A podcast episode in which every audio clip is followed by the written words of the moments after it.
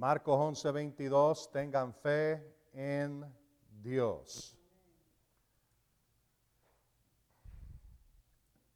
Hebreos 11, 6, sin fe es imposible agradar a Dios porque es necesario que el que se acerca a Dios crea que Él es y que es el que recompensa, galardonador, de los que le buscan diligentemente.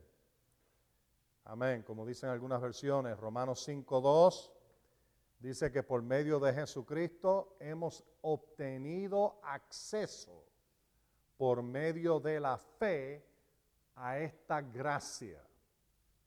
Y la gracia que está hablando, tú vuelves atrás al capítulo 4 y al capítulo 3 del libro de Romanos, y vas a ver de que está hablando de todo lo que Cristo proveyó a través de su gran sacrificio y todo lo que es el regalo de Dios, es su gracia. Y dice, tenemos acceso a eso por medio de la fe. Y la escritura dice en 1 Timoteo 1.4 de que el plan de redención completo, todo, es por medio de la fe. Y entonces en conexión con todo esto, hemos estado estudiando a Santiago capítulo 4 y por supuesto esto también se encuentra en primera, primera Pedro capítulo 5 y el verso 5. Pero estamos citando lo de Santiago y déjame ver si el Señor no, nos permite entrar en más, en más detalle. Pero Santiago 4.6 dice, Dios da mayor gracia. Por eso dice, Dios resiste a los soberbios, pero da gracia a los humildes. Y, el punto que hemos estado viendo es que la conexión entre la, la humildad y fe y la conexión entre la soberbia y todo lo opuesto a la fe. Porque si es por fe que tenemos acceso a la gracia, y son los humildes que, Dios da su gracia, pues entonces quiere decirle que no puede separar fe y humildad. Imposible. No hay otra forma de tener acceso a gracia. ¿Ok? Amén. Y ahora, eh, con todo eso en mente, de nuevo, Vamos al libro de, bueno, déjame ver. Sí, vamos al libro de Segunda Crónicas, capítulo 26, que fue donde usamos esto como el trampolín para brincar en la piscina de la palabra de Dios la semana pasada. Y hoy, pues vamos a, a continuar aquí y darle un poquito más de, de estudio, posiblemente tomar un giro un poco distinto pero todo en línea eh, con lo que hemos estado estudiando, porque la escritura de nuevo dice, Dios resiste a los soberbios, pero da gracia a los humildes. Y aquí en, eh, nosotros vimos en 2 Crónicas capítulo 16, 26, eh, perdón, verso 16, hablando sobre el rey Usías, cuando Usías se hizo fuerte, su corazón se enalteció. Y ustedes se acuerdan que les dimos todos esos sinónimos de la palabra soberbia, un montón. Y sería bueno que tú vuelvas atrás y oigas esas enseñanzas y tengas una idea en tu mente clara de que eh, soberbia es el orgullo, la altivez, la altanería, eh, tiene que ver con eh, unas cuantas palabras en el texto bíblico que nosotros hemos visto, entonces también en los sinónimos que hemos visto. Y esta es una de ellas, enalteció, es otro sinónimo para soberbia, arrogancia. Vamos a ver un poquito más sobre eso en unos momentitos, pero dice que cuando se hizo fuerte, su corazón se enalteció hasta corromperse. Él actuó con infidelidad contra el Señor su Dios. Y entonces, pues, la soberbia lo movió a hacer algo totalmente fuera de línea con la palabra de Dios. Y nota qué es lo que hizo aquí. Entró en la casa del Señor para quemar incienso en el altar del incienso. Y el sacerdote Azarías entró tras él. Y ochenta sacerdotes del Señor con él, hombres valientes. Estos se pusieron contra el rey Usías y le dijeron, y apúntate esto en tu Biblia, subráyalo, no te corresponde a ti. Oh Usías, quemar incienso al Señor, sino a los sacerdotes, hijos de Aarón. Ve, aquí te lo dice claramente. Había, mandamientos que ya se habían establecido acerca de quienes tenían el derecho de entrar en el templo y ofrecer incienso. Y el rey no era uno de ellos. No era un sacerdote, no había sido ungido para ese trabajo, no era su posición, él tenía otra unción. Y es una de las cosas que, algunos no entienden. No todo el mundo está ungido para hacer todo. Yo no estoy ungido para hacerlo todo. Me gustaría, pero no lo estoy. Y, cuando tú pienses de que llegas al ¿verdad? En tus pensamientos de que, de que tú todo lo puedes hacer, en sin la unción, tremendo problema. Dios llama a ciertas personas, Dios unge a ciertas personas y, ah, Dios eh, respalda lo que él unge. Bueno, este rey tenía la unción para ser rey, pero no la unción para ser sacerdote, no la unción para ofrecer incienso. Ese le tocaba a otro, no era su trabajo. Pero soberbia te hace tomar un lugar que no te corresponde. Y esto lo, hemos visto tantas veces en la iglesia.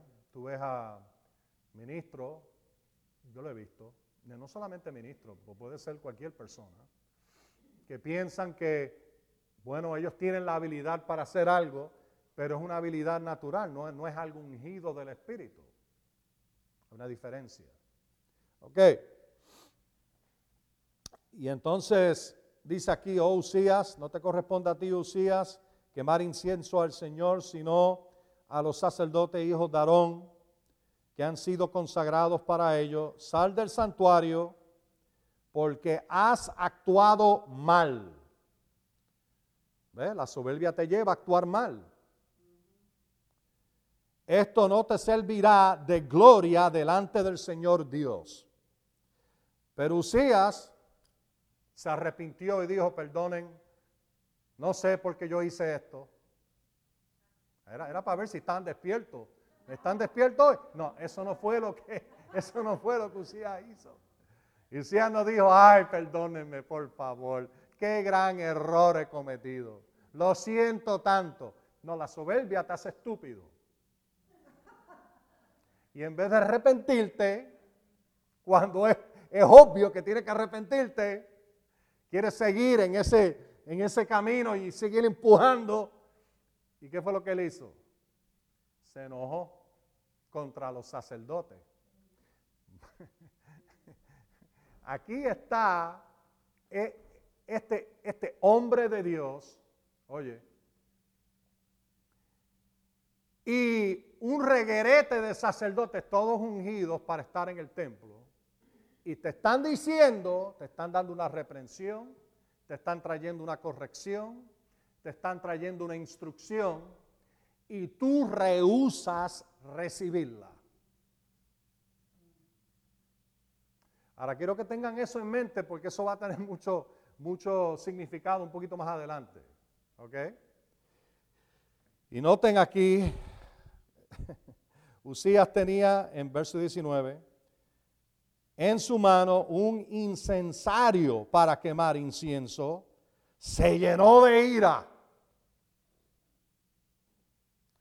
y al airarse contra los sacerdotes brotó lepra en su frente.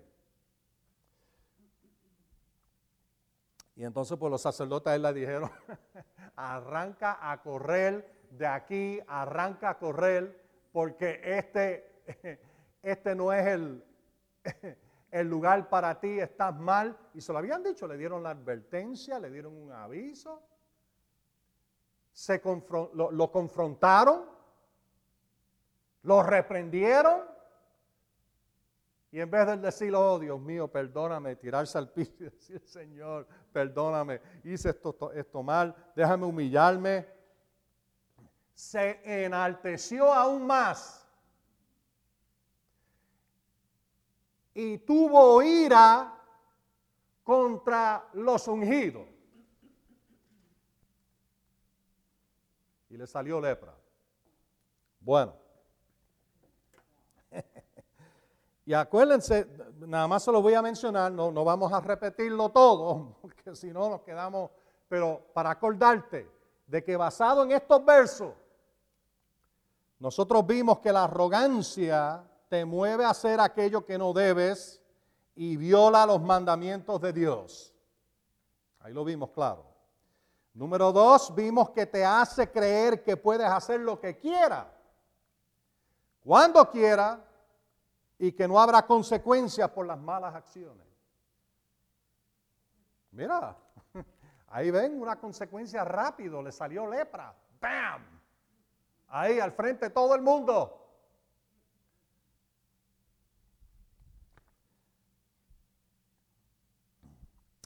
Número tres, te hace pensar que eres más o que tienes más derecho que realmente tienes. Él pensaba, bueno, yo soy un ungido, yo puedo entrar, yo puedo hacer lo que yo quiera. Este es mi reino. ¿No han oído eso antes? Este, este, este, este es mi iglesia.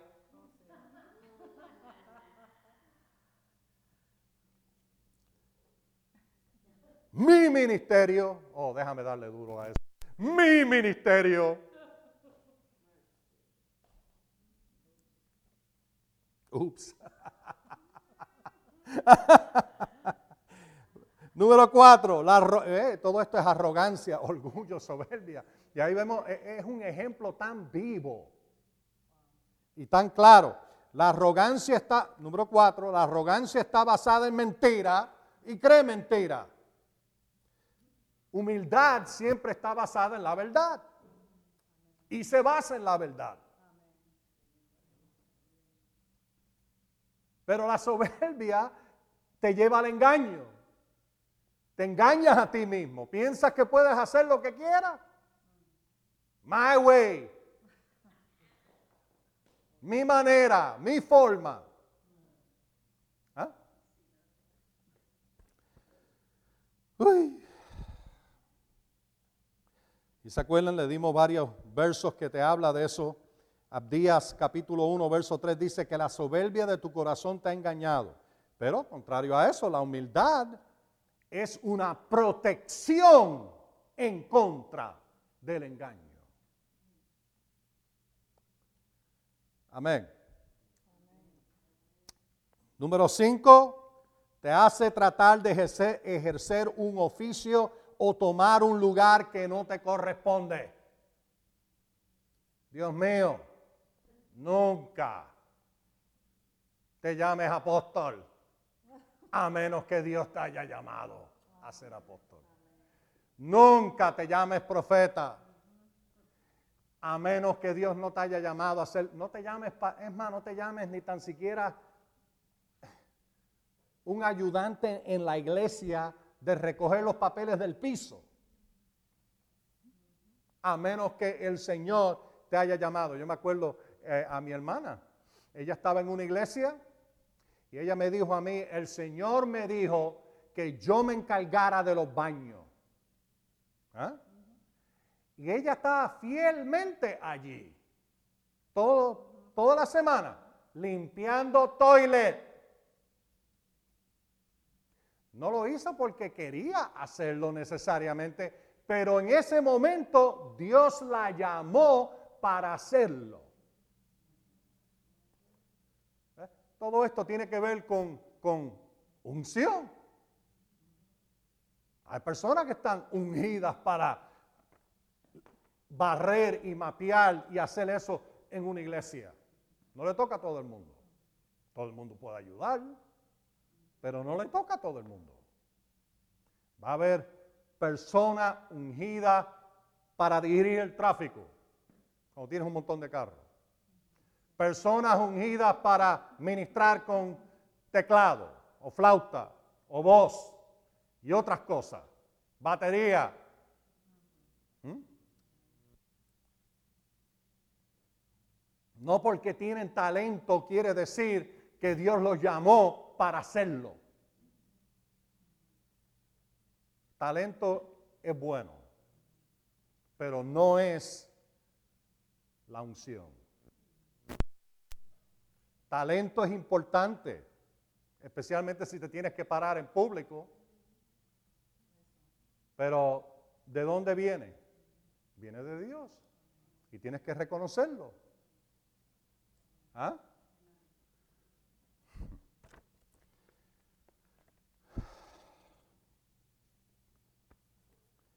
Y la verdad es que, no vengas a decir, oh, el Señor me ha ungido para cantar y cantas como un sapo. ¡Ah, Señor! Lo dudo mucho que el Señor te haya ungido para cantar. Tú aprecias eso, ¿verdad que sí? aprecia eso. amén, amén, amén. Ay, yo he visto algunos, Dios mío, tú, tú, sabes, cuando tú tocas la flauta hay una unción ahí. Sin duda. No question. Pero yo me acuerdo, yo fui en una iglesia y estaban tocando una trompeta. Ay, Dios mío. ¡Qué dolor! Sonaba como un gallo que le habían pisado una pata. ¡Ah, Dios mío! Y cuando terminó, sí, un alivio tremendo, pero el sitio estaba tan seco. Si había algún poquito de unción ahí, la unción hizo... Se fue y estaba todo tan seco y el aire tan seco de que podías prender fósforos en el aire. Ah. Unción. Ah, hay una escritura en el libro de Colosenses 3:10 que dice, Cristo en todo y Él es todo. Esa palabra Cristo no es el apellido de Jesús. Cristo es el ungido. Y lo que está diciendo Pablo es, el ungido y la unción que él lleva lo es todo. Sin unción no hay nada. Nada. Aleluya. Uh. oh, aleluya. Número 6 te hace creer que fue tu poder y habilidad que lo proveyó te liberó, te ayudó. Número siete, te hace ser ingrato. Y eso lo vimos con el rey Usías y lo vimos con el rey Ezequías. El Señor lo sanó, par de capítulos más tarde.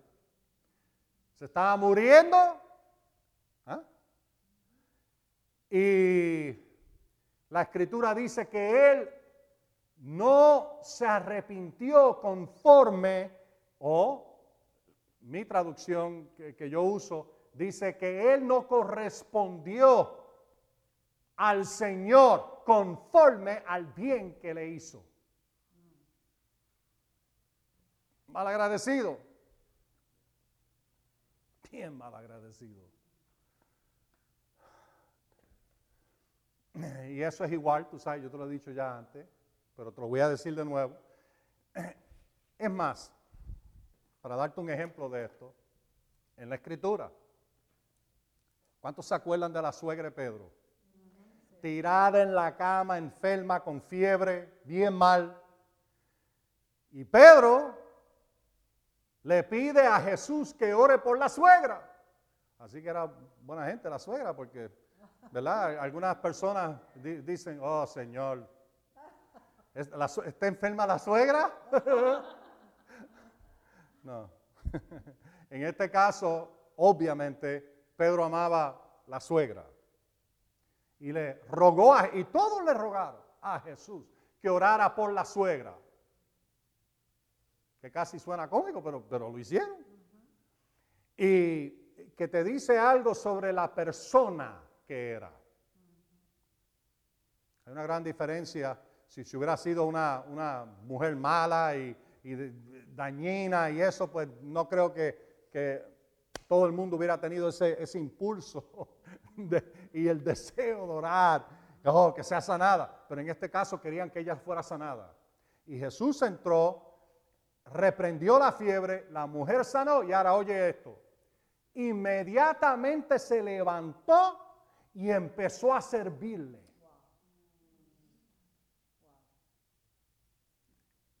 Rápido. Lo primero que ella hizo fue agradecer y mostrar agradecimiento por sus acciones. ¿Eh? Muy distinto a lo que hizo Ezequiel. El Señor lo sanó y él dijo, es tiempo para party. ¿Ah? En vez de decir, Señor, me arrepiento, me consagro más a ti, tú me sanaste, declaro delante de ti, te serviré el resto de mis días. ¿Ah? Pero no, él, él, no, no, no se arrepintió, no volvió a, a Dios conforme al bien que Dios le hizo. Y después más tarde, y entonces tú sabes lo que pasó, ¿verdad? ira se desató en contra de, él y del pueblo. Pero se dio cuenta y se humilló, dice la escritura, y al humillarse la ira paró. Que te dice algo bien interesante, la soberbia, tú sigues empujando la soberbia, sigues empujándola, la ira de Dios se desata tú te arrepientes y te humillas delante del Señor y cierra, te dice la, palabra allí mismo, te dice, y paró la ira, paró, paró la ira, le puso un pare. El Señor dejó la ira y todo empezó a caminar bien y a marchar bien. Ok. Ya todo eso lo hemos estado viendo y lo vimos, te hace rechazar la corrección y reprensión. Y vamos a volver a eso en un momentito, la soberbia. Y entonces la, arrogancia y soberbia y orgullo te hace estar entre malas asociaciones. Ok. Vamos a ver algunos versos. Proverbios capítulo 18. ¿Están ahí? Proverbios 18. Proverbios 18. Para ver alguna algunas escrituras sobre esto. Hemos visto muchas y hay tantas que pudiéramos ver. Yo tuve que eliminar unas cuantas para y, rebajar esto, porque son muchas, son muchas que hablan de este tema. Y es un tema importante. Proverbios 18, verso 12. Antes del quebrantamiento se enaltece el corazón del hombre. y antes de la honra está la humildad. Proverbios 18, 12. Y tú lo ves, yo lo he visto pasar. Yo lo vi pasar en mi propia vida. Hace años atrás, lo vi pasar. La soberbia de no querer hacer las cosas como Dios te dice y hacer las cosas como te da la gana. Eso es soberbia, eso es orgullo, eso es altanería. Y tú sigues empujando eso. ¿ah? Y vas a encontrarte contra una pared sólida, la resistencia de Dios. Y entonces la gracia que has tenido en tu vida empieza a menguar y ponerse más débil y más débil y menos y menos y retrocede hasta que no queda ya.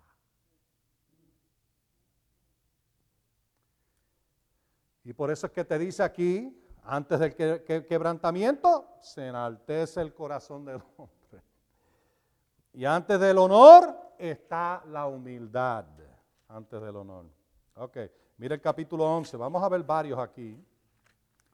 Por lo menos te voy a dar tres o cuatro de aquí del libro de Proverbios. Eh, Proverbios capítulo 11. Oh Padre. Y el verso 2. Eh, Cuando viene la soberbia, viene también el deshonor, la deshonra. Pero con los humildes, óyete esto, está la sabiduría. Estamos hablando de la sabiduría de Dios. Oh, ¿qué, Libro de Santiago, capítulo 1. Dice, ¿alguno de ustedes tiene falta de sabiduría? Pídela a Dios, no dudando nada. ¿Ah? Con los humildes está la sabiduría. Yo leo eso y digo, la sabiduría de Dios, pero cuando estamos hablando de sabiduría de Dios, e, e, Él, lo sabe todo. Nada se le escapa. Todo Él lo sabe. Él sabe lo más mínimo. En este planeta y en este universo, Él lo sabe todo. No hay un problema que Él no tenga la solución. No hay una situación que Él no sepa exactamente qué hacer. No es como que viene un problema, te pasó algo, de momento eh, te faltaron 5 mil dólares y tú vas al Señor y le dices, Señor, yo necesito 5 mil dólares para pagar esto, necesito, y te lo estoy pidiendo en el nombre de Jesús, esos 5 mil dólares. Y Jesús oye eso y dice, wow. Y se acerca a Gabriel, Gabriel, ¿tú oíste eso? Dan necesita 5 mil dólares. ¿qué vamos a hacer? ¿Ah? Nunca, nunca. Dios sabe exactamente qué hacer. Nada lo coge de sorpresa. Nada. Tú sabes, tú pecaste y fuiste al Señor y dijo, oh Señor, oh Señor, qué mal yo hice. Como si Dios, está bien, eso está bueno, tú humillaste, lo hiciste, pero, pero ya Dios lo sabía. Él se enteró en, el momento que tú lo hiciste, ya Él lo vio todo. Las entradas, la salida, todo. Hay personas que piensan que porque apagan la luz y se tapan con la, sábana que Dios no sabe. No, Él lo sabe todo. Todo. Nada lo coge sorpresa.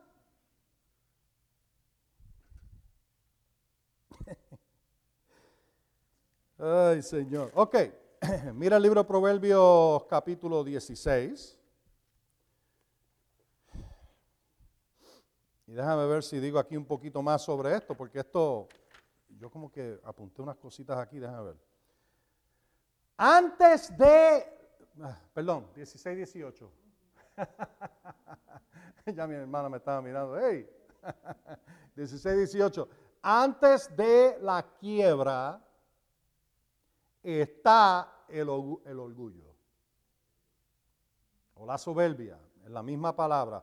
Eh, eh, no, no, no, ahora óyeme, no que necesariamente es la misma palabra en hebreo, sino que son palabras sinónimas, hablan de lo mismo. Hay, hay como 10 palabras o más en hebreo que te están hablando de la soberbia usando palabras distintas. Y aquí dice, antes de la quiebra está el orgullo. La palabra quiebra quiere decir rotura, fractura. Quiere decir que te aplasta como una hormiga. Algo demoledor hace brecha, lleva a choque colisión. Y literalmente en el hebreo también indica accidente. Orgullo. Porque tú vas por la carretera guiando y el Señor te dice, mira aquí a la izquierda. Y tú dices, ¡bah! Yo no voy para allá. Y sigues derecho por ahí. Lo que tú no sabías es que Dios te estaba tratando de evitar un accidente más abajo con un camión. Y el orgullo y la altanería y la soberbia te llevó a un accidente. Si hubieras estado escuchando y orando, hubieras estado pidiendo la dirección del Señor cuando saliste. ¿Te escupí? Perdón. Ok. si hubiera estado eh, eh, eh, prestando atención, mira, yo he sido tan culpable de esto como, como ustedes.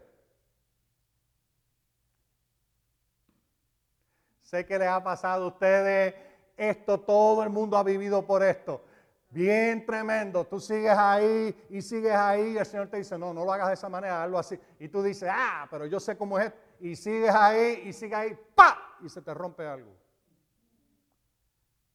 Oh, ¿por qué se me rompió? Ahora me va a costar tanto dinero arreglarlo, bla, bla, bla. Y el Señor te dice, te lo traté de decir. ¿Mm? Te lo dije y no lo hiciste. Ustedes me oyen, me están escuchando, me están, están, están, están Y eso, y eso es una de las cosas. El orgullo trae la rotura el accidente, el problema, la fractura. ¿Mm? Mira, yo nunca me rompí la cabeza haciendo lo que mami y papi me decían que hiciera. Yo cuando me rompí la cabeza, que me cogieron como 10 puntos aquí atrás, 8, 10 puntos, qué sé yo ni cuánto era un montón. ¿Ok? Fue porque mami me dijo, no brinques en la cama. Y yo, ok. Mami se fue, me trepé en la cama a brincar y en una de esas me caí y le di a la parte de la orilla de la, de la ventana y me, me abrió la cabeza. ¡Ah! ¿Por qué me pasó? ¿Por qué me pasó? ¿Por qué no oíste? ¿No seguiste instrucciones? ¿No obedeciste? Si tú tienes niños pequeños o has tenido niños pequeños, tú sabes que es así. Mami, papi le dice, no lo hagas, no, te estoy tratando, mírame, mírame, mírame. Te estoy tratando de proteger. Mírame, papi ya hizo lo que tú estás haciendo y mira, tengo aquí tremenda raja por causa de no seguir instrucciones. Así que, óyeme, obedéceme y evítate un problema. Y al rato tú vas al cuarto y lo oyes. ¿Qué pasó? Me di la cabeza. ¡Ay, tremendo chichón! Me di la cabecita. ¿Qué papi te dijo? ¿Por qué te pasó? Desobediencia. Que en realidad es soberbia, orgullo. ¿Están todos aquí? ¿Ok? Qué bueno, esto le está gustando tanto. Ok, entonces dice, antes de la quiebra está el orgullo y antes de la caída, que también quiere decir la calamidad, la altivez de espíritu. Ahora, mantén eso en mente en lo que llegamos a lo otro, ya prontito. Ahora, Proverbios capítulo 8, verso 13. El temor del Señor, 8.13, es aborrecer el mal, eso quiere decir odiarlo. Se supone que tú y yo odiemos lo malo. Temor del Señor. Entonces dice, oye lo que dice, aborrezco la soberbia y la arrogancia, el mal camino y la boca perversa. Ahora, ustedes saben que hemos estado citando, ¿verdad? Santiago 4, verso 6, y yo creo que en una ocasión vimos algunos de los versos. Léete desde el capítulo 3, verso 13, hasta el final del capítulo, y entra en el capítulo 4, verso 1 al 10, y vas a ver cómo todo esto se asocia. ¿Ah? Y es lo que, lo que eh, Santiago está enseñando. Él enseña acerca de la sabiduría, y, aquí es la sabiduría hablando. Si tú lo lees en, en Proverbios 8, la sabiduría está diciendo esto. Yo aborrezco lo malo. La sabiduría está diciendo, yo aborrezco la soberbia y la arrogancia. ¿Ah? El mal camino. Amén. Bueno, apúntate estas escrituras. No vamos a buscarlas. No quiero tomar el tiempo de buscarlas. Jeremías 13, versos 15 y 17. Jeremías 13, 15 y 17 habla de oír y obedecer la palabra de Dios para no ser soberbio. Dios dio su palabra, no querían escucharla. Y el Señor los, reprende y le dice, oigan esta palabra para que no estén llenos de soberbia y orgullo y no, no se jacten. Esa es otra palabra, jactarse. Amén. En el libro de Jeremías también, capítulo 48 y el verso 29, te da una lista de lo que es soberbia, usando diferentes palabras en el hebreo. Jeremías 48, 29 dice, Moab es soberbio y habla de su altanería, su arrogancia y su altivez de corazón.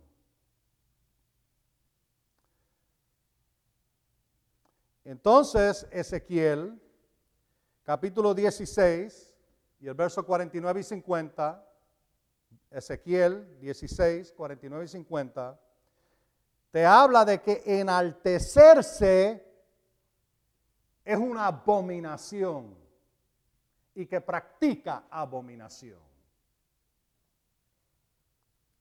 Yo quiero que ustedes vean la seriedad de esto. Ezequiel 21 y el verso 26 habla de que Dios va enaltecer al humilde y que va a humillar al altivo. Ese es Ezequiel 21, 26. Entonces, Isaías capítulo 2, verso 17, dice que la altivez del hombre será postrada.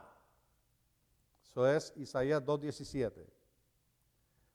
Entonces vamos a, eh, busca el libro de Daniel, Ezequiel, Daniel, y entonces llega el libro de Oseas.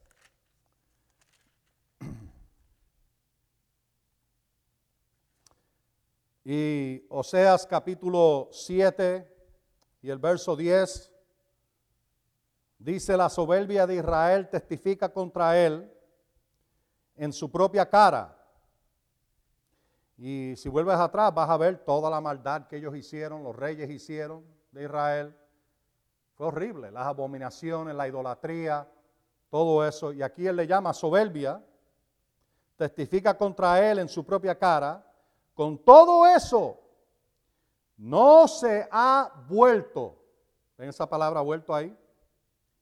¿Qué dice la de ustedes? O sea, 7.10.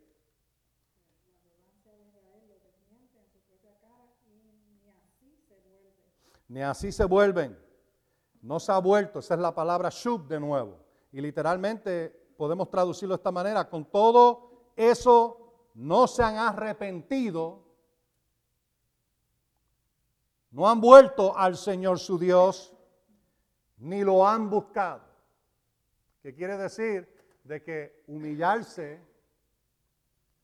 tiene todo que ver con arrepentirse, por un lado, y por otro lado buscar a Dios.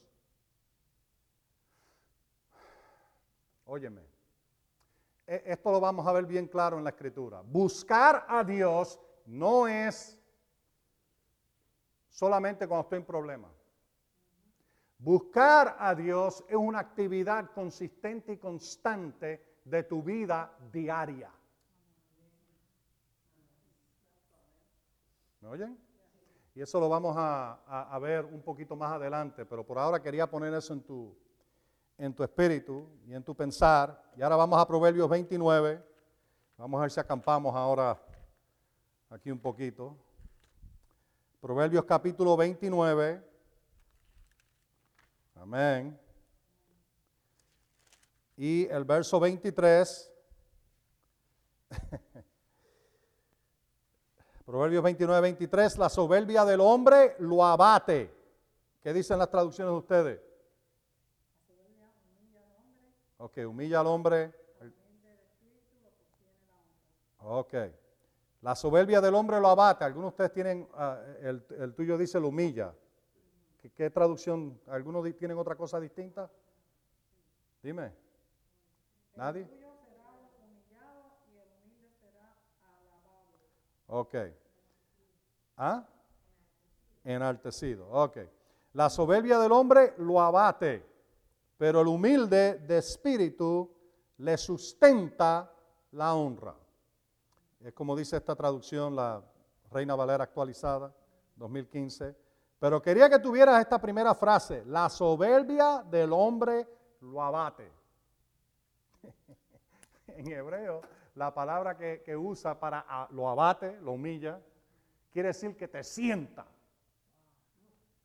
Es más, quiere decir en hebreo que te hunde. La soberbia. Todo lo contrario a lo que uno pensaría, porque en el mundo se inflan de orgullo pensando que los hace resaltar, que los hace subir a un nivel más alto de que son especiales y son especialmente privilegiados. Y no, la soberbia lo sienta. ¿Qué te está diciendo esto? Han creído una mentira. Piensan que es la manera de sobresalir y exaltar en el mundo. Y no entienden de que aún en todo el mundo tú no puedes cambiar esto. En vez de hacerlo resaltar, lo sienta y lo hunde.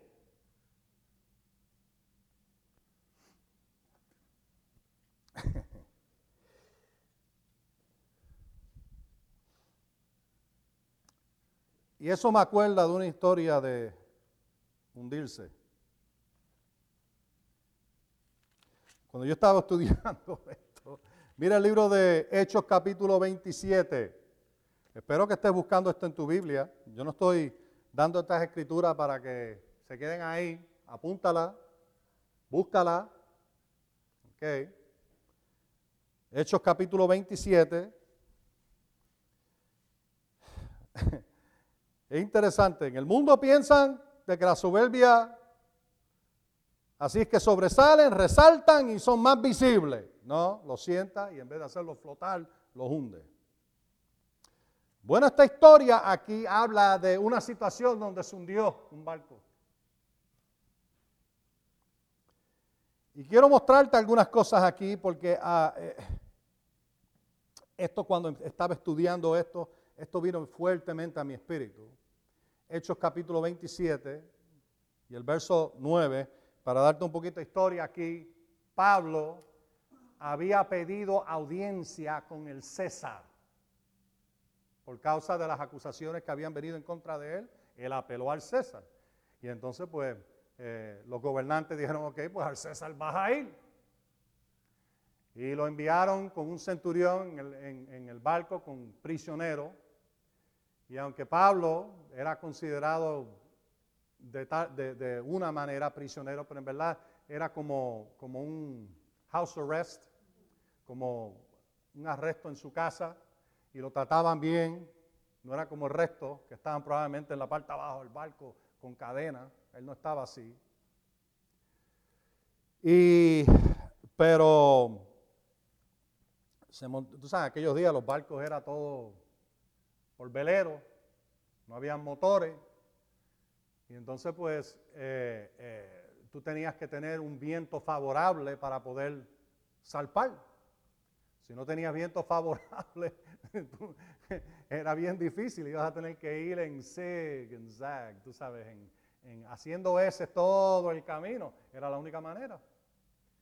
Y, era difícil, eh, lo que un viaje que se pudo tomar dos meses, si los vientos no son favorables, es posible que, o, nunca llegue o llegue seis meses más tarde. Eso era así. Y entonces, eh, aquí está navegando, verso 9, Hechos 27, puesto que había transcurrido mucho tiempo y se hacía peligrosa la navegación, porque también el ayuno ya había pasado, el ayuno siendo el día de expiación, que tenían el, ayuno, ya había pasado, Pablo les admonestaba diciendo, ahora óyeme, Pablo se paró en medio de todos ellos. Eh, eh, ellos estaban, si vuelves atrás ahí al verso 7, verso 8, eh, ellos navegaron a Sotavento de Creta frente a Salmón, ese es el verso 7, verso 8, y costeándola con dificultad llegamos a un lugar llamado Buenos Puertos, cerca del cual estaba la ciudad de la Sea. Bueno, estuvieron allí mucho tiempo esperando, tú sabes, que, el viento mejorara. Y nada estaba pasando y la, navegación se estaba haciendo peligrosa. Y Pablo recibió algo de Dios. Y él se paró y dijo en el verso 10, diciendo, Hombres, veo que la navegación ha de realizarse con daño y mucha pérdida, no solo de la carga y de la nave, sino también de nuestras vidas. En otras palabras, Pablo vio una, una visión, pudiéramos decir, de la travesía, de la navegación, y él vio, esto no va a salir. No solamente va a costarnos toda la carga y toda la nave, pero aún nuestras vidas van a estar en peligro de muerte. Tú hubieras creído de que hubieran parado y hubieran dicho, bueno, vamos a ver, vamos a orar. ¿verdad? Ellos no, vieron la visión, pero esto es un hombre de Dios, un ungido. Vamos a orar, vamos a ver qué es lo que dice el Señor aquí. Bueno, todo esto. El próximo verso, oye lo que dice el próximo verso. Pero el centurión fue persuadido más, que literalmente quiere decir tuvo más confianza tuvo más fe, le dio más importancia a los expertos. Pero el centurión fue persuadido más por el piloto y el capitán del barco y no por lo que Pablo decía. Hay una escritura en el libro de Eclesiastés que dice que aunque Dios le dé sabiduría al sabio, pero si no tiene recursos, los altivos no lo oyen. Literalmente la forma que dice es que la sabiduría del pobre, hablando del, que no tiene los recursos, no es escuchada. Y es más, algunas veces eh, eh, hay una historia allí mismo en el libro de Eclesiastés que te habla de un hombre, eh, vinieron unos ejércitos y sitiaron esta ciudad y Dios le dio la respuesta a un, a un hombre pobre, que no tenía mucha... Y entonces pues Dios le dio la respuesta, le dio la sabiduría, el hombre fue el, el que Dios a través de su boca dio la liberación del pueblo entero y fueron rescatados y liberados. Y la escritura dice, pero se olvidaron de él. Porque la sabiduría del pobre no la oyen. No la guardan en memoria. Bueno, aquí Pablo estaba como un hombre pobre. No estaba con los recursos ni el no tenía respaldo, del concilio evangélico, no tenía respaldo de las sinagogas y no tenía respaldo del gobierno y había apelado al César y ahora lo tenían aquí en este barco con un montón de prisioneros. Y el centurión, él se para en el mismo medio de todos ellos y le dice exactamente lo que va a pasar. Dios se lo mostró. Pero el orgullo y la soberbia no les dejó oír la palabra del hombre de Dios y escucharon más y tuvieron más fe en el piloto y el capitán, los expertos, conforme a ellos. Ah, pero este lleva navegando esto, esto, eh, eh, este sitio por, por 50 años. Él sabe más que nadie, más que Dios. Uh-uh. Yo, óyeme, yo he visto a personas que el Señor le dijo que invirtieran tal cantidad de dinero en este sitio.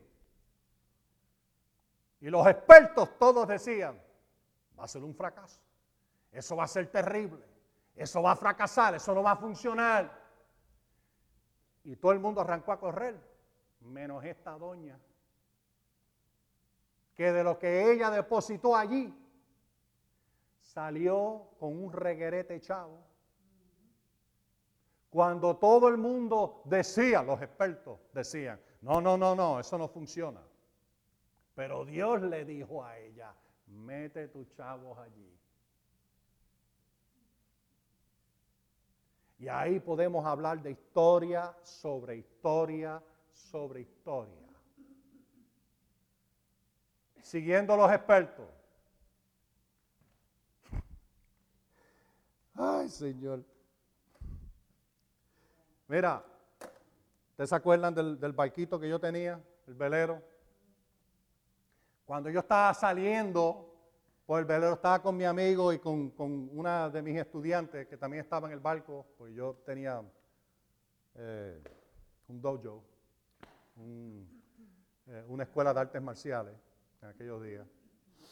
Y entonces pues está, eh, mi esposa estaba en el otro lado esperándome con la novia del amigo mío que está en el bote. Y estábamos así saliendo del puerto, acabaditos de salir de el, eh, ¿cómo se llama? El, el you know, donde están los slips. Eh, el los muelles, sí, pero, pero no era el muelle, este era, eh, esto era como el parking de los RV, pero para bote. Porque era como un paradero. Y estábamos saliendo de allí y yo oí esta escritura en mi espíritu. El Señor me la, me la citó de esta manera. Veo que la navegación ha de realizarse con daño y mucha pérdida. Y yo fui tan soberbio y orgulloso que decidí, no me voy a quedar. Y salpé, y ustedes saben la historia. Encontramos tremenda tormenta, perdimos, casi perdemos el barco, pero más importante que eso, por poco perdemos la vida. Pero sí hubo pérdida. Salimos con nuestras vidas, pero el, porque ese velero, pues además de que era velero, tenía también su motor diésel. ¿Ah? Y tragó agua el motor diésel. Se le metió dentro de todo el motor agua de mar. Un motor para reemplazarlo en aquel tiempo me iba a costar más de 10 mil dólares para reemplazarlo. Y eso, es, y eso era barato. Y había que entonces sacar el barco y llevarlo a un puerto donde podían sacar con maquinaria, porque eso pesa, y especialmente donde estaba. Ese motor, yo digo maquinaria, pero en verdad unas cadenas y unas, para sacar el motor. Y reemplazarlo. Todo porque no seguí instrucciones del Señor. Él me dijo, no salga. Con esa palabra que yo debía haber hecho. Mira, ahí mismo virar el barco, el botecito, y yo digo botecito, pero eran casi 40 pies de velero. Y tú tienes que entender, esa era, esa era la casa de mi esposa y mía. Era nuestra casa. Vivíamos en el bote. No teníamos hijos todavía, gracias a Dios, que no vinieron los trillizos aquellos días. ¿Dónde hubiéramos puesto, tú sabes, los trillizos? Y no hemos tenido que ponerlo en un barquito y alarlo a la parte atrás, porque ¿dónde íbamos a ponerlo? Pero era nada más que mi esposa y yo, pues estábamos lo más feliz, ahí contentos, tremendo, ahí en el puerto, nosotros salíamos del trabajo y nos sentábamos en la parte atrás, en la, en la, en la parte atrás del, del barco, la popa, y, ahí nos sentamos cogiendo todas las vistas y todos los barcos y, el océano y todo eso y, respirando ese aire fresco, tremendo. Y si nos daba hambre, nos montábamos en nuestro dinghy, ¿verdad? Nos montábamos en el dinghy, íbamos un poquito afuera y allí había un hombre en un bote en el medio del puerto que hacía la, la pizza más rica en el mismo medio, en un bote, un bote, él tenía, tenía su horno allí, en el medio, y preparaba la pizza, y te hacía hasta delivery, la traía. Muchas veces fui y me dijo, mira, nosotros hacemos delivery. te, lo llevamos al, al bote. yo dije, ¿qué? ¿Qué? Oh, wow. Un montón, llamaba por teléfono, por el celular. Mira, queremos una pizza, estamos aquí en el, en la marina, marina es la palabra, en la marina, estamos en la marina, tal, en el slot tal, este es el bote, este es el nombre del bote, y venía la pizza fresquecita, fresquecita, llegaba allí calientita, y nos sentamos allí comiendo pizza, mirando todos los botes, ¿ah? con aire acondicionado dentro del bote, dentro del bote, hasta que desobedecimos a Dios. Salvamos nuestra vida, salvamos nuestro bote, no pudimos salvar el motor. Y estuvimos seis meses viviendo sin motor y sin aire acondicionado. Por desobediencia, soberbia.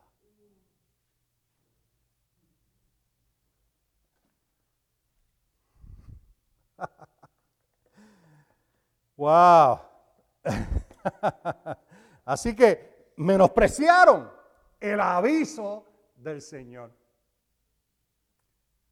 Dios dio aviso claro a través de Pablo. Y ellos dijeron, vamos a oír los expertos.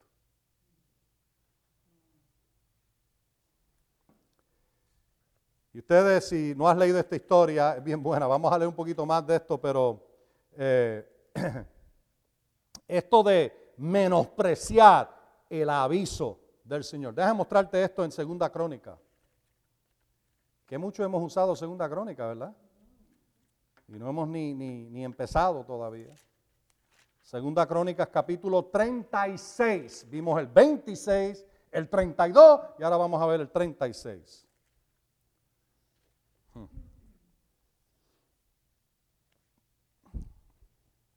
Segunda Crónicas 36 y, después, léete esto, y vas a encontrar de varios reyes que menciona aquí.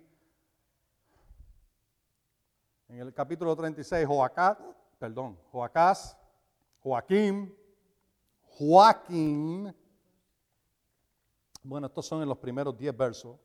Entonces llegas al verso 11 y te habla de Sedequías, el último rey de Judá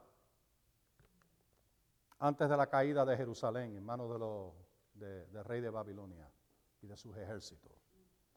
Sedequías, verso 11, tenía 21 años cuando comenzó a reinar y reinó 11 años en Jerusalén. Él hizo lo malo ante los ojos del Señor su Dios y no se humilló delante del profeta Jeremías que le hablaba por mandato del Señor. Ahora, si quieres hacer un estudio bien, bien, bien interesante, vete al libro de Jeremías después y estudia esos últimos 15, 20 capítulos y, y mira cuántas veces, desde el principio del libro de Jeremías, el Señor no los corrigió, no los reprendió, no eh, les dijo, tienen que corregir sus caminos por boca de Jeremías. Una y otra vez. Pues y aquí ves de que no se humilló delante del profeta Jeremías, que le hablaba por mandato del Señor, asimismo se rebeló contra el rey Nabucodonosor. Porque aún después de, Nabucodonosor, el rey de Babilonia, eh, vencer y tomar posesión de Jerusalén y todo eso. Nabucodonosor dice aquí, lo hizo jurar por Dios de que iba a servirle. Endureció su servir y obstinó su corazón. Ve todas estas palabras, endurecer su servir, obstinar, obstinación, enalteció, altivez, orgullo, soberbia. Todos están hablando de ser rebelde en contra de Dios, su palabra, su dirección, su corrección, su reprensión, ¿ah? su instrucción. Endureció su servir y obstinó su corazón para no volver, para no shub, no arrepentirse al Señor Dios de Israel. Óyete esto, verso 14, no te pierdas esto, no te lo pierdas. También todos los jefes de los sacerdotes y el pueblo multiplicaron sus infidelidades, ¿qué dice la de ustedes? Su maldad, siguiendo todas las abominaciones de las naciones y contaminando la casa del Señor que él había santificado en Jerusalén Óyete este, este es verso 15. Este verso 15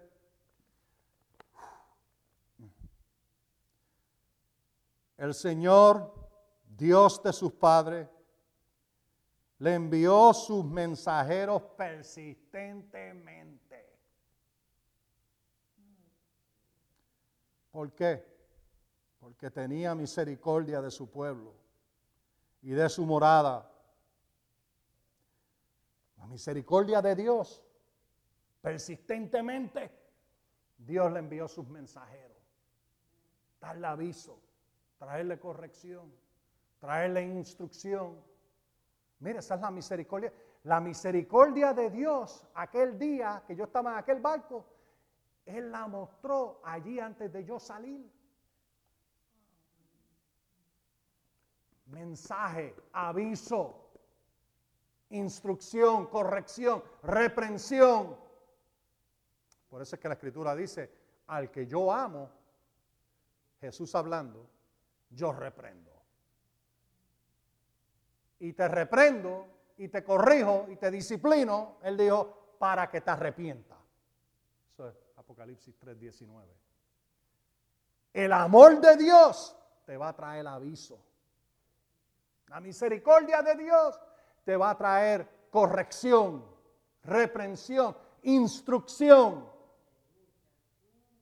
y, entonces cuando viene, no lo rechace. Recibe.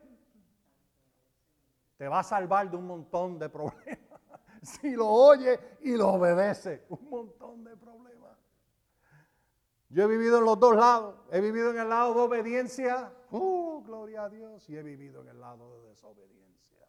Y créeme, obediencia es mejor. ¿Verdad que sí? Obediencia es mejor. Mira a la persona al lado tuyo dile, obediencia es mejor. obediencia es mejor. Pero este verso me toca a mí. Me toca en el espíritu profundamente. Porque dice aquí de nuevo, el Señor Dios de sus padres le envió sus mensajeros una y otra vez. Lo hizo persistentemente y seguía haciéndolo. ¿Por qué? Porque tenía misericordia de su pueblo y de su morada. Él no quería que ese templo fuera destruido. Él no quería que su pueblo fuera esparcido. El deseo de Dios es que volvieran a Él y se arrepintieran. ¿Ah? Pero mira lo que hicieron, verso 16. Pero ellos se burlaban de los mensajeros de Dios. Despreciaban sus palabras y hacían escarnio de sus profetas. Hasta que la ira del Señor estalló contra ellos y contra su pueblo. Y ya no hubo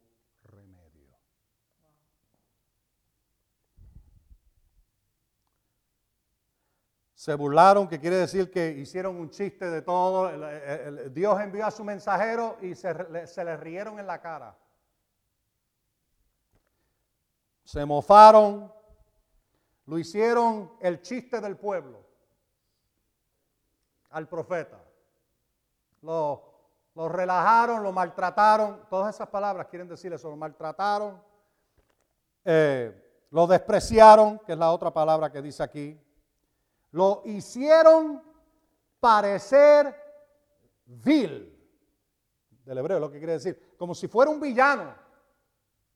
Y tú lees el libro de Jeremías, así mismo fue. Lo hicieron parecer como era el peor de los peores. El hombre de Dios enviado con una unción.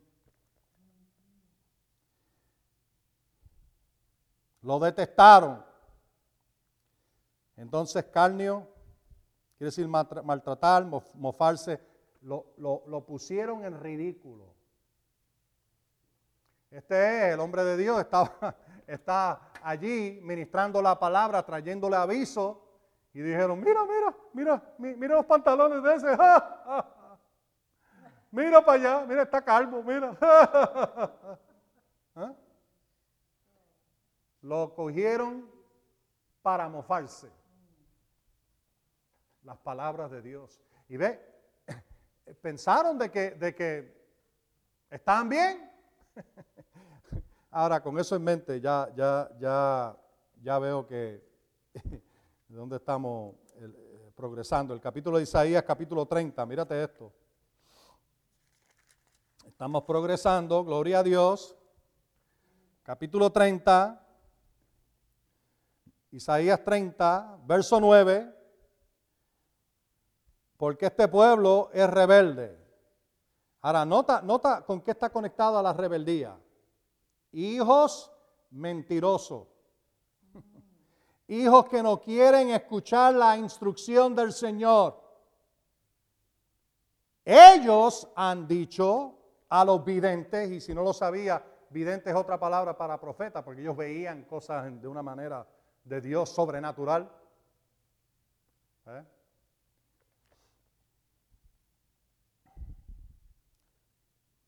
Ellos han dicho a los videntes, no tengan visiones.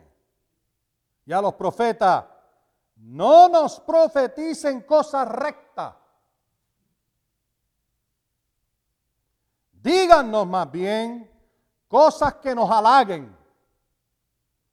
Profeticen palabras suaves.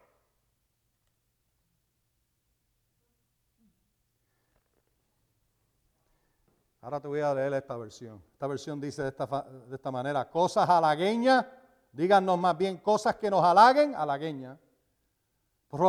profeticen cosas ilusorias, mentirosas en otras palabras, errores, fantasía.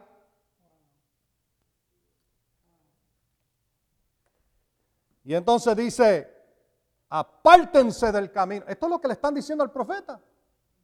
Apártense del camino Desvíense de la senda. Dejen de confrontarnos con el Señor de Israel. Dios de Israel. No querían confrontación, querían palabras suaves, dulce. Oh, profetízame que yo soy fuerte y tengo todo y estoy bien. Profetízame. Pero no te atrevas a profetizarme que yo me tengo que arrepentir. No te atrevas a profetizarme que tengo que dejar el adulterio. No te atrevas a decirme de que tengo que humillarme ante Dios. No, deja de confrontarnos. ¿Eh? Eso es lo que están diciendo al profeta. Desvíate, profeta, del camino de Dios y, y, siguen con nosotros en nuestro camino. Así comenzaron los profetas de Baal. Algunos de ellos habían comenzado con Dios y se descarriaron y ahora están sirviendo a dioses falsos. Mucho de esto yo lo estoy viendo en la iglesia en hoy. Profecía, supuestamente palabras del Señor, y siempre es algo que halaga. Y rara la vez confronta. Y rara la vez trae reprensión y corrección, como si ya todo estuviera bien. Márcalo. Siempre que tú oyes a uno llamado profeta y todo lo que puede decir son cosas que halagan, y todo lo que profetiza es, ¡ay! en vez de algunas veces ser, arrepiéntete, mira, todo lo que tienes que hacer es leer dos capítulos en el libro de Apocalipsis, dos y tres, cinco veces, seis veces en total, pero a cinco diferentes iglesias le dice el Señor en dos capítulos cortos, arrepiéntanse.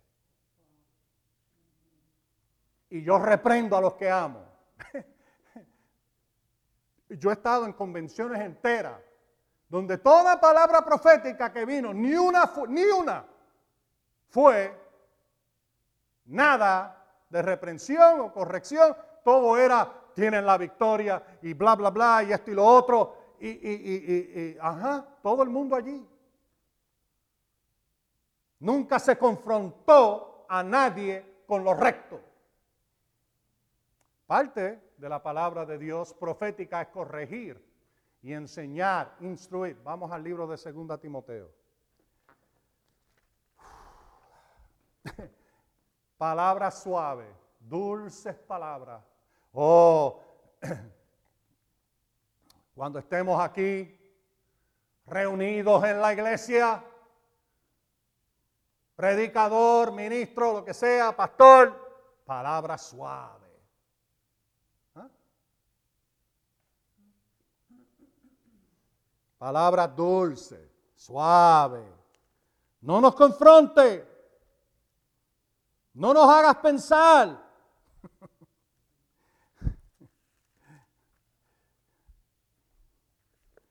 Segunda Timoteo, mira Segunda Timoteo, capítulo 4. Ahora, Ustedes saben, el capítulo 3, si no lo sabía, verso 15 en adelante te habla de que toda escritura es inspirada por Dios, verso 16, 3, 16, y es útil para la enseñanza, para la reprensión, para la corrección, para la instrucción en justicia. Por eso es que aquí enseñamos la palabra siempre. Siempre. Si tú oyes un mensaje de la paz que nunca trae instrucción, supuestamente de la Biblia, nunca trae instrucción, nunca ministra corrección, nunca reprende nada, no fue la escritura, fue algo sacado de contexto de la escritura. Oye que te lo digo, porque yo he oído mensajes que, eran tan, tan ilusorios, dulces, suaves, era como, como el, eh, eh, cubiertos de chocolate y miel. Pero no había corrección, no había instrucción. Y ahora, vas ahí al capítulo 4. Esto es bien importante, hermano, bien importante. Ustedes son gente de la palabra, ustedes son gente que, que nos han escuchado, pero hay tantas personas perdidas en el espacio Lost in space. Perdidos en el espacio. Allá afuera. perdidos, perdidos, perdidos. van, van a sitios donde, nunca los confrontan. Piensan que la vida cristiana es una, una a bed of roses. y no entienden de que sí hay victoria, sí hay paz, sí hay todas estas cosas, pero tienes que aprender a cómo resistir al diablo, qué es lo que él trae, las altimañas. Entonces tienes que aprender a juzgarte a ti mismo. De dónde tú estás, qué estás haciendo, cómo lo estás haciendo, mirarte de cerca, arrepentirte por aquellas cosas que no agradan a Dios, sacarlas de tu vida en el nombre de Jesús, confiar en Dios y su poder para hacerlo. Pero ¿cómo tú vas a hacerlo si nadie te dice nada? Mira, yo he ido a, convenciones enteras donde nunca se habla de los mandamientos de Dios. Nunca se habla de cómo vivir una vida santa delante del Señor. Nunca. Estoy hablando una semana entera. Dos semanas. Nunca hay ninguna clase de corrección. Todo es suave, dulce, lindo, precioso. Pero nadie es confrontado. Ahora, ¿por qué yo te estoy diciendo todo eso? Mira el capítulo 4, verso 2. Predica la palabra. ¿Y qué él dijo que va a ser la palabra, la escritura? Enseñanza, reprensión, corrección, instrucción en justicia. Hello. Ok. Entonces dice, mantente dispuesto a tiempo y fuera de tiempo. Convence, reprende y exhorta con toda paciencia y enseñanza. ¿Por qué? ¿Por qué, Pablo, necesitamos hacer esto? ¿Por qué? Porque vendrá el tiempo cuando no soportarán sana doctrina. Más bien teniendo comezón de oír. ¿Qué quieren oír? Palabras halagueñas, suave, que me halaguen, que me suban, pero no que me confronten, ni me reprendan, ni me corrijan. Comezón de oír. ¿Y qué hacen? Amontonarán para sí maestros conforme a sus propias pasiones. ¿Qué van a hacer? Bueno, ellos piensan de que fornicar está bien, así que se van a buscar maestros y personas en ministerio que de alguna manera suavicen el mensaje para que ellos puedan seguir practicando su fornicación. Van a buscar a personas en el ministerio que piensen que Dios no se enoja, nunca, no hay ira. Y se recogen maestros así para que no importa lo que hagan, no se tienen que preocupar, no se tienen que arrepentir. Buscan maestros que enseñen, no hay que arrepentirse. Miren, los hay. Y los amontonan. Tienen su colección.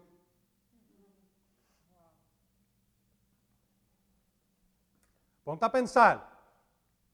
Yo he visto esto pasar tantas veces a través de los años. Un grupo se levanta. Déjame darte otro ejemplo. No, estoy bien, gracias. Es estoy. da- Dame acá. Toma un poquito de agua. Gracias. Gracias. Yo le he visto esto. Tuvieron una visión. Mire, la visión no fue de Dios. Se identificó con la palabra. Fuimos a la escritura. Eso no es de Dios. ¿Ah?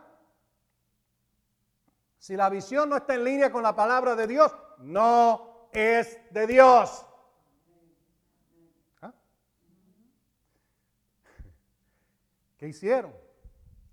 Empezaron a reunir a personas en su casa que también habían tenido visiones y todas clases de cosas raras empezaron a salir y finalmente se encontraron un ministro que creía igual que ellos, que todas las visiones, tú sabes que eso es todo sobrenatural y todo, y se metieron en tantos errores horribles.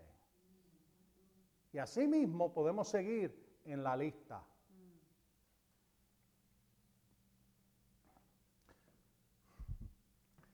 Se amontonan maestros conforme a sus pasiones.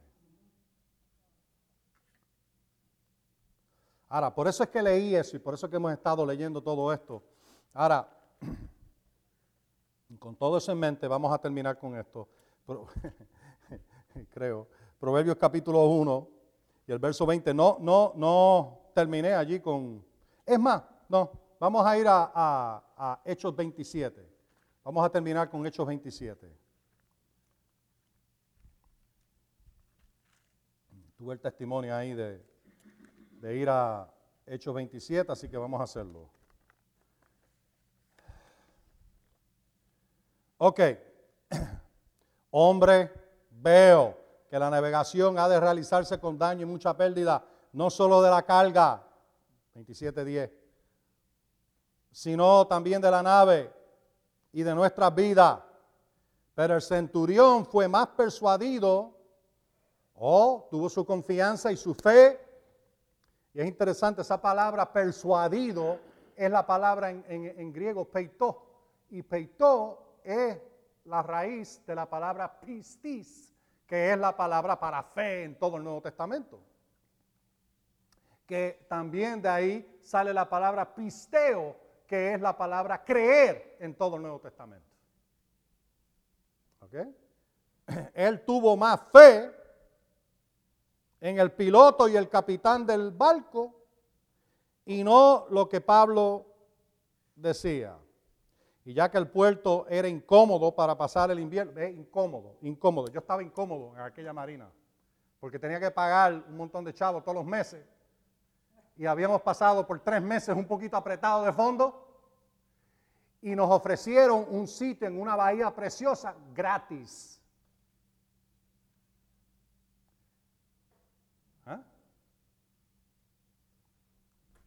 Y entonces, pues, eh, eh, porque estaba incómodo. Pero vino palabra del Señor. Si vino palabra del Señor, ¿en qué tú podías estar confiado? Mira, Dios te está diciendo, no te muevas de aquí, te voy a suplir. Eso hubiera sido la determinación lógica. Quédate aquí, te voy a suplir. ¿Ah?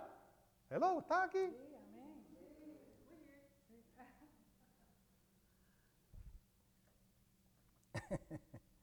Pero el puerto estaba incómodo para pasar el invierno y ahora, oye, oye, oye, oye.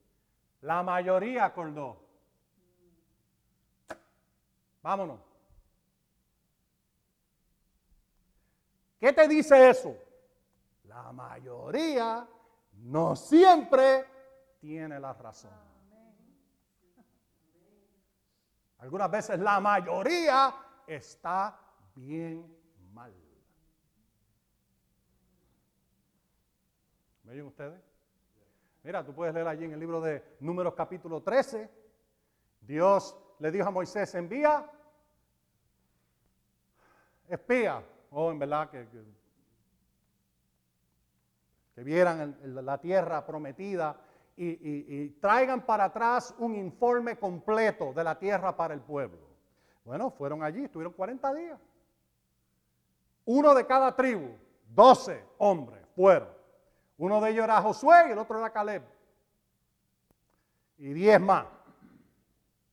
Y entonces cuando regresaron, los diez, tú sabes, todos empezaron a decir, oh, tremendo. Llegaron con, un racimo tan grande que dos hombres de, uva, que dos hombres tuvieron que cargarlo. Eh, tenían eh, fruta, higos y un montón de cosas. Y le mostraron a todo el mundo y todos dijeron, uh, tierra que fluye con leche y miel. Y dijeron, pero hay gigantes allá hay ciudades grandes fortificadas. Y nosotros vimos a los hijos de Anac y a los gigantes. Y eran tan grandes que nosotros parecíamos saltamonte al lado de ellos. Y todo el mundo se inquietó y ¡ah! ¡ah! empezaron a gritar, tú sabes, del temor y del miedo, porque eran ciudades grandes y fortificadas. ¿Ah?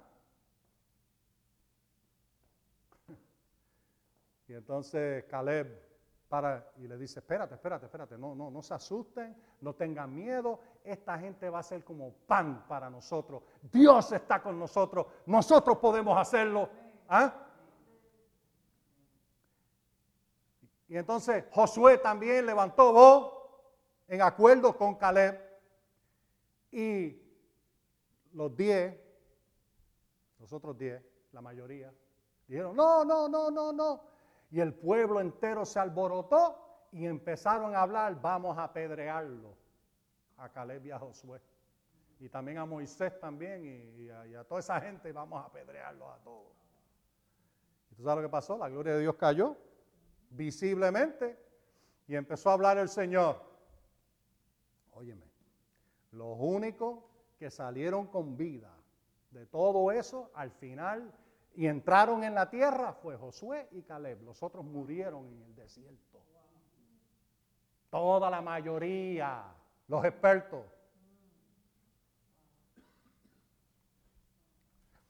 No hay nada malo de tener expertos.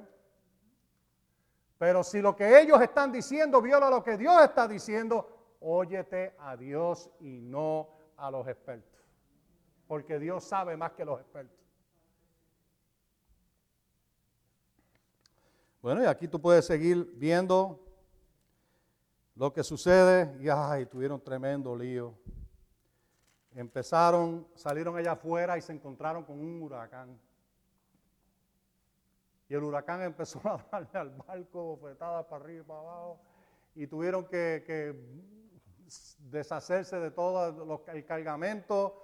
Eh, eh, tuvieron que bajar las velas. Se fueron a la derriba con, con los vientos. Y 14 días más tarde, déjame decirte una cosa, si tú has estado en una tormenta, yo he estado en tormenta. Y he estado en tormenta en barco crucero. ¿Tú te acuerdas cuando estuvimos, en, estuvimos cruzando el norte Atlántico?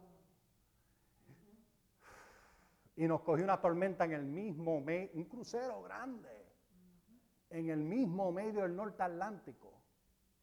Y ese crucero parecía un juguete. Olas de 50 a 80 pies. ¡Pa! ¡Pa! Y ese barco subía, bajaba y ¡buah! ¡buah! Al final de tres o cuatro días, tres días, fuimos finalmente arrastrándonos, porque estábamos verdes, vomitando y estábamos bien mal y uno tenía que pararse, tú sabes, porque el barco se estaba moviendo terrible y todo el mundo tenía hambre. Y fuimos al, salón de comida y habían tres gatos allí. Lo que quiero decirle es que había poca persona. Nosotros y dos o tres personas más, el resto estaba vomitando su alma en su, en su cuarto. En serio, te lo digo, así, de mal se pusieron. 14 días no vieron ni el sol ni las estrellas y nadie comió nada. Y yo entiendo eso. Horrible, horrible. No pasó eso en mi barquito y fue nada más cuestión de unas horas. Y yo llevaba mucho tiempo ya en el mar y había desarrollado lo que llaman piernas de mar. Tú sabes, porque el barco se movía, pues ya yo sabía cómo moverme con el barco y no perder mi balance y me sentía lo más bien. Pero cuando empezó esa tormenta, llegó el momento en que yo estaba así. Y mi amigo había subido allá arriba y ahí fue cuando tuve el, terror que le pasó a él con el boom del barco, que le abrió la frente completa cuando le dio. Y,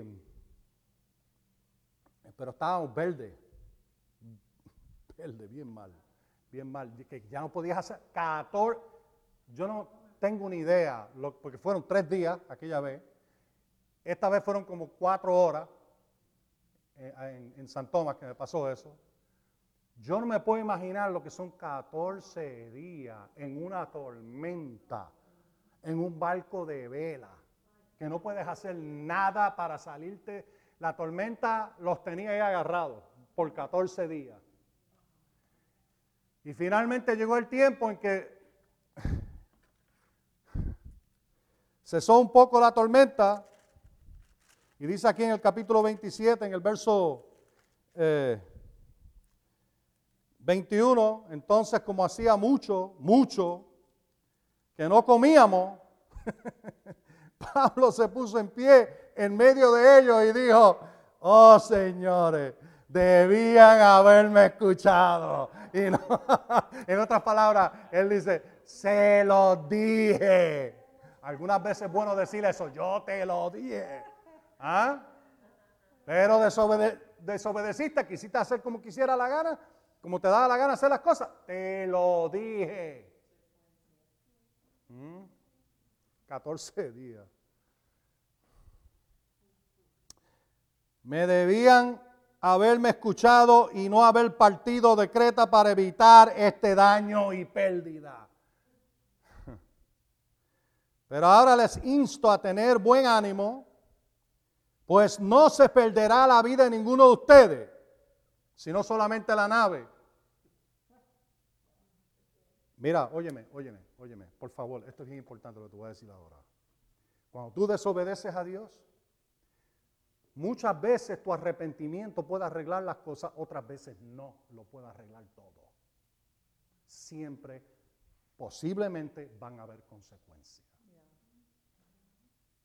En este caso, yo te garantizo, esta gente estaba arrepintiéndose por todo el piso. Pablo llevaba tiempo orando, orando, orando. Yo lo sé, yo lo sé. Cuando me pasó eso a mí, yo oré, oré y oré. Oh, Señor, perdóname. Cuando tú estás en medio del mar y lo único que ves es azul y lo único que ves es esa tormenta, oh, Señor, perdóname, Señor, perdóname, perdóname, perdóname. Señor, ayúdanos, ayúdanos, vamos a morir aquí, ayúdanos. Mira, yo, yo me acuerdo en ese bar, yo creía que nosotros íbamos a morir allá afuera en el, en el mar, lo tan horrible que era. Y esto era un barco gigantesco de más de mil pies de largo. Y parecía un muñequito en esa tormenta.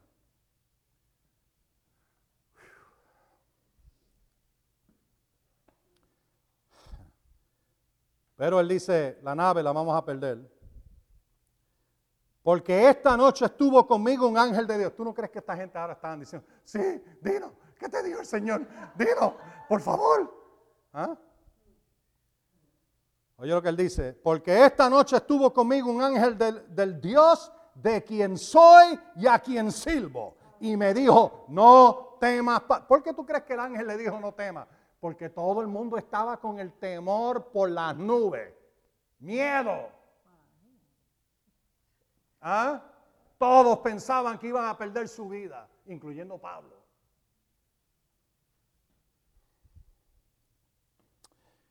Y el Señor le dijo a través del ángel, no temas, Pablo, es necesario que comparezcas ante el César.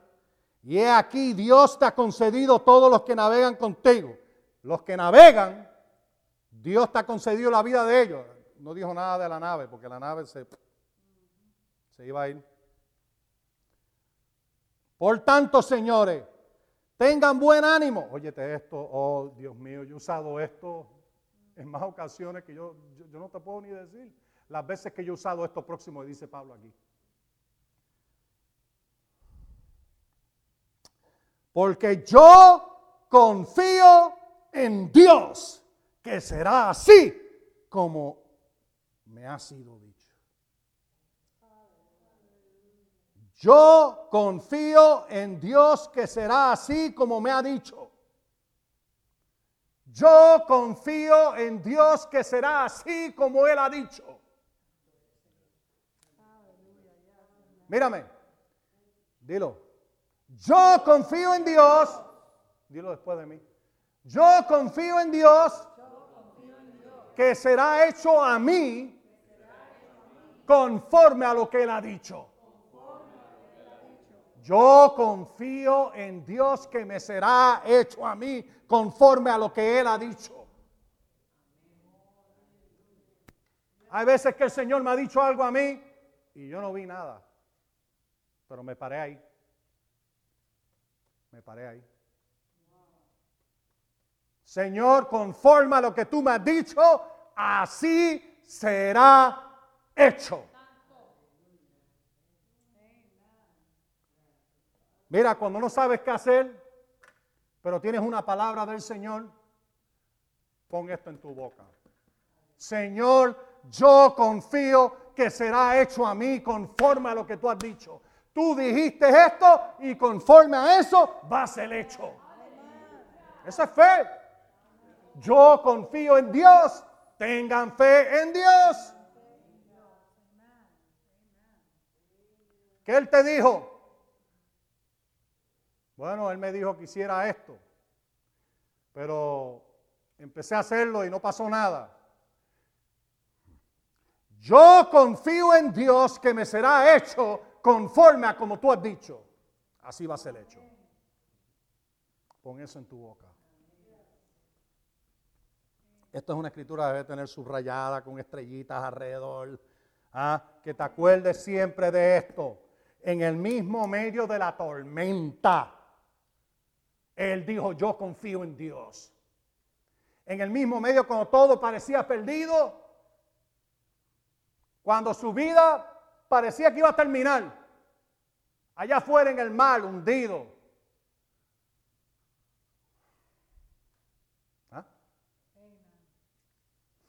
Él dijo, yo confío en Dios que me será hecho a mí conforme a como Él me ha dicho.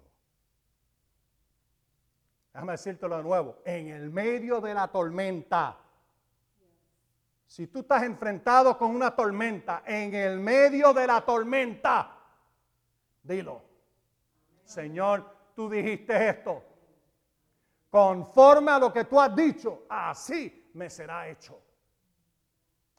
Mira, eso fue lo que, lo que María dijo cuando vino el ángel y le dijo, tú vas a tener un hijo. Y ella dijo, pero espérate, yo no tengo esposo.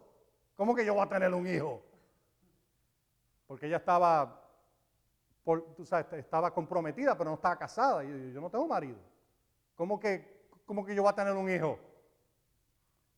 Y él le dijo, el Espíritu del Señor va a venir sobre ti. Y va a ser algo creado en ti por el poder de Dios. Y ella dijo, que sea hecho conmigo conforme a tu palabra.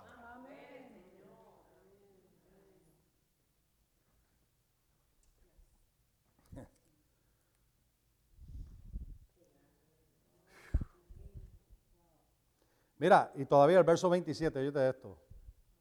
Eh, bueno, él, él, dice, porque es necesario en el verso 26 que demos en alguna isla cuando llegó la decimocuarta, no, 24 días y noche. Decimocuarta. No, 14, perdón. Decimocuarta es 14, ¿verdad? Yo dije 24, pero es 14. Sí. Y siendo nosotros llevados a la deriva, a la deriva, a través del mar Adriático, a la medianoche los marineros sospecharon que se acercaban a tierra y por ahí puede seguir cómo se acercaron. Tuvieron que cortar, tiraron ancla, pues se estaban acercando a, tierra. Y es interesante que el, el, marinero, los marineros están tan entrenados de que ellos percibían que se estaban acercando a tierra. Tenían ese sentido bien desarrollado. Y entonces pues tiraron sonda y ahí empezaron 40 eh, eh, metros y después 30 metros y por, por ahí siguió. El día 14, verso 33, cuando comenzó a amanecer, Pablo animaba a todos a comer algo, diciendo, este es el decimocuarto día que velan y siguen ayunas sin comer nada. Bueno, ayunas forzadas. No es que no querían comer. Bueno, es que no querían comer. Pero era por el mareo que tenían. Ay, Padre. Él dice, por tanto les ruego que coman algo, pues esto es para su salud, porque no perecerá ni un cabello de la cabeza de ninguno de ustedes. ¿Por qué? Confío en Dios, que me será hecho conforme a lo que Él dijo. Amén. Y entonces pues ahí puedes ver lo que pasó y cómo eh, el, el, barco se dio en un banco de arena. Y entonces oleaje, se quedó ahí estancado y el oleaje empezó a darle al barco de los dos lados en la parte de atrás y destrozó el barco. Y tuvieron que llegar a tierra en pedazos de madera y cosas que flotaban. Y así llegaron. Pero sobrevivieron, pero perdieron todo. Ahora eso es importante entenderlo porque no siempre en la desobediencia vas a poder salir ileso. Puedes arrepentirte y el Señor te puede salvar la vida y pueden cosas pasar, pero no siempre vas a salir ileso.